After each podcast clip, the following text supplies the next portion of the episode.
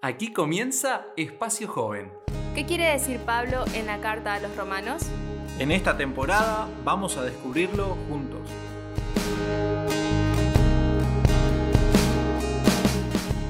Llegamos a nuestro episodio 7, lección 7, muertos a la ley. Eh, Damián, Mica, qué lindo que nos estén acompañando una vez más. Hola Mica, hola Gary. Hola a todos también, eh, acá contenta también de, porque esta lección, la verdad que desde las que estudiamos hasta ahora, es la que más estoy entusiasmada de, hablar, no sé. Sí, vamos a tener que cuidarnos con el tiempo, ¿eh? Está, está muy, muy buena. Para introducir, les tiro un versículo y a ver qué piensan. Dice Romanos capítulo 7, versículo 12, dice, por consiguiente, la ley es santa y el mandamiento santo, justo y bueno.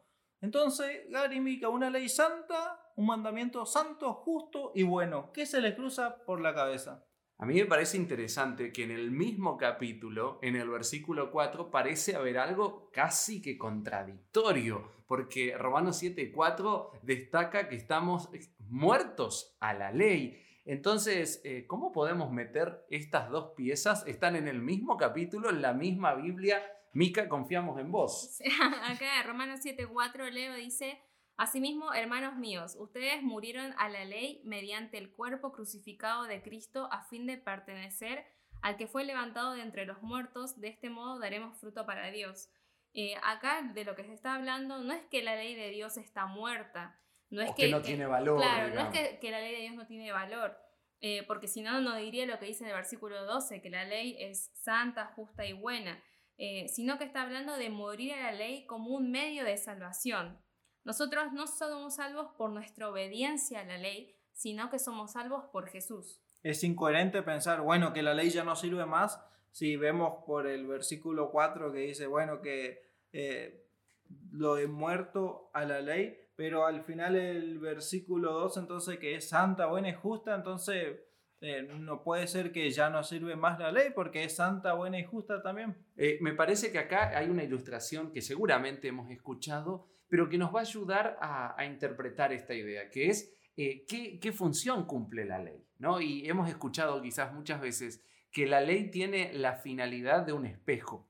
¿No? El espejo no me peina cuando me levanto y tengo los, pelos como el rey león, digamos, eh, pero sí me hace ver mi realidad y mi necesidad de peine, gel, agua, eh, dependiendo el día.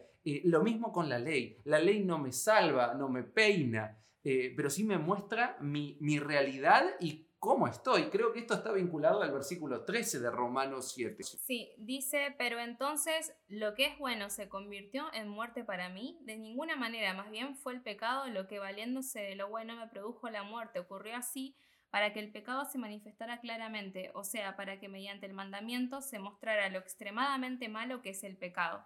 Es decir, que eh, la ley me muestra mi pecado tal como es. Exactamente, la ley nos muestra así como un espejo, eh, que vamos, miramos el espejo y vemos, guay, la cara está ahí con un barro, una tierra, de repente me tengo que limpiar, por ahí nadie me dijo nada, pero veo el espejo y el espejo cumple esa función de mostrarme cómo está, cómo estoy, pero a ver, el espejo no me limpia, eh, necesito agua y, hermoso el simbolismo que en otra parte de la Biblia dice que Jesús es el agua de vida. Pero ahora volvemos al tema de, hoy, muertos a la ley.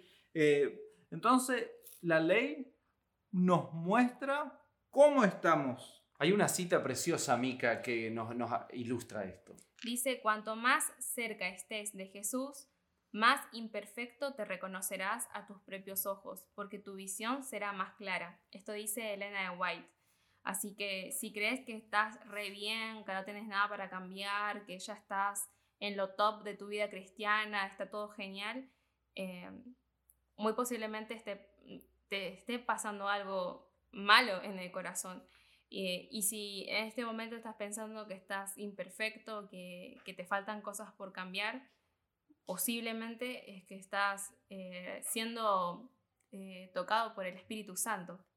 De alguna manera, de alguna manera, me parece que el ejemplo de Pablo es, interesante porque Pablo en, una etapa de su vida, él perseguía a cristianos, los quería matar, incluso creyendo estar haciendo lo correcto. Eh, y, él tenía esta idea, ¿no? Que él tenía vida por cumplir la ley, por hacer la voluntad de Dios de esta manera.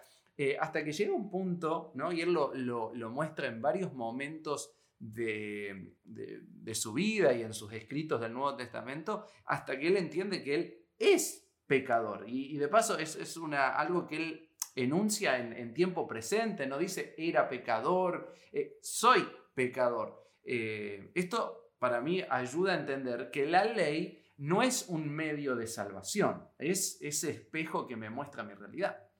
Sí, Primera Timoteo capítulo 1 versículo 15 dice, fiel es la palabra y digna de toda aceptación, que Cristo Jesús vino al mundo para salvar a los pecadores, de los cuales yo soy el primero o yo soy el principal. Eh, y bueno, esto lo dice Pablo y entonces entiende, después de estar persiguiendo a gente que adoraba a Cristo, después él entiende ese amor de Cristo, esa ese estado, podemos decir, ese estado de pecador.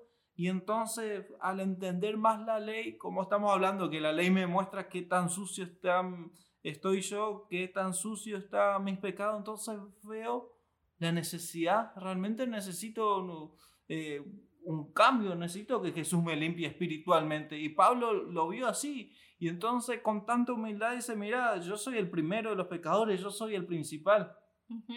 Y es interesante que Pablo era fariseo, es decir, que él creía que tenía, eh, podía obtener la vida eterna también por cumplir la ley o por los requerimientos externos de la ley.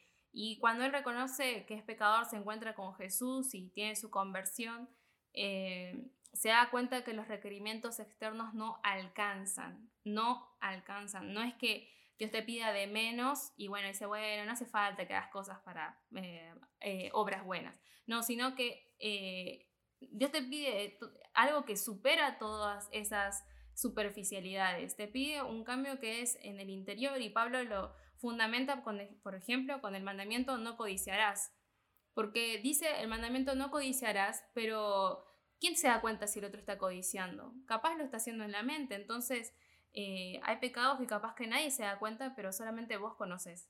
Y esto es interesante porque la Biblia en, en distintos pasajes nos dice que Dios no mira lo que nosotros como seres humanos miramos, sino que Él mira el interior. Y, de esto se trata. El Señor conoce si mi entrega a Él es completa, si mi entrega es, parcial, si realmente estoy haciendo, soy una careta de que lo que se ve realmente no representa lo que soy. Eh, creo que esta lección Muertos a la Ley nos, nos enfrenta con esto. Hay una, hay una idea hay una cita de Ellen White que, habla acerca de carne santificada es una imposibilidad. Tal vez, eh, Mica, Damián, eh, podemos ampliar esta idea porque creo que es algo muy importante. Es muy importante porque acá Elena White nos está diciendo que es imposible que nosotros como seres humanos lleguemos a un punto de tener sin tendencia al mal o cero mal o impecabilidad. Eh, y, a veces nosotros nos ponemos como metas eh, que son imposibles y queremos que los otros también tengan esas metas. Cuando Dios mismo nos dice y nos declara en la Biblia que no es eso lo que nos pide. Pero también la cita sigue diciendo algo muy interesante. Dice, debemos procurar santidad. Es posible hacer mucho. Y si bien es cierto que no podemos reclamar la perfección de la carne, podemos tener la perfección cristiana del alma. Y ahora la pregunta sería, ¿y cuál es esa perfección? Y sigue diciendo, mediante el sacrificio que se hizo por nosotros, los pecados pueden ser perfectamente perdonados. Dios muestra a la persona arrepentida y creyente. Qué hermoso, qué hermoso esto de la perfección del alma por ahí, eh, para enfatizar un poquito la idea de Mica. Entonces, esto de alma, es que Jesús me perdona todo, todo mi interior, eh, ¿verdad? Entonces yo a veces estaba sucio por pecado, Jesús me perdona y por eso somos perfectamente perdonados. A eso quería llegar, Damián, que no, no tenemos que intentar ser perfectos, eh, que ya no pequemos. Eh, tenemos que intentar cada día ser más parecidos a Jesús y realmente sentir que somos perfectamente perdonados. Si logramos eso, creo que hemos avanzado un montón. Que como Pablo podemos proseguir hacia la, hacia la meta, no por ahí pensando que ya llegamos y que está todo bien, sino que sigamos mirando a Jesús y que sigamos a la meta. Eh, les invitamos a hacer una oración. Querido Dios, eh, te damos las gracias por dejarnos la carta de los romanos que nos enseña tantas cosas. En este momento, Señor, queremos pedirte que nos ayudes a, a, hoy recordar eh, que vos no querés que cosas imposibles de nosotros, que, no querés que, suframos, Señor, por, por esas cosas, sino que más bien siempre estás con la mano para levantarnos cuando nos caemos, porque lo que más querés es levantarnos.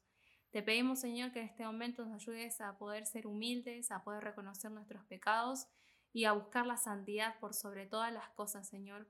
No por cosas para ganar, no por recompensas, sino por amor, por el amor que ya nos das a nosotros.